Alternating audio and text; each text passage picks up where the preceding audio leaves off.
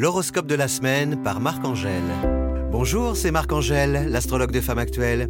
Vous avez une minute? Voyons ensemble ce que nous réservent les planètes cette semaine. Semaine du 24. Tiens, 29 jours en février, normal, 2020 est une année bissextile. Bon anniversaire aux 850 000 personnes qui fêtent leur anniversaire dans l'Hexagone. Happy birthday Gérard Darmon et une pensée aussi pour Michel Morgan. De bons aspects se forment dans le ciel étoilé. D'abord, la conjonction Soleil-Mercure avec un bonus Soleil-Lune, Mercure, lundi. Mercure facilite la communication.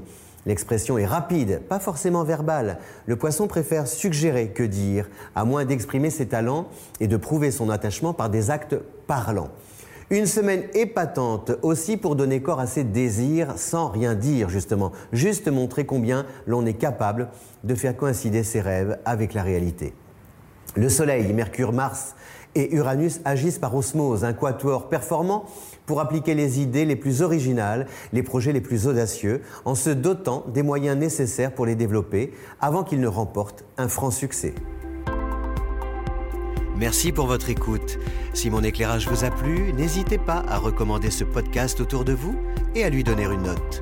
Rendez-vous dans une semaine pour un nouveau ballet des planètes.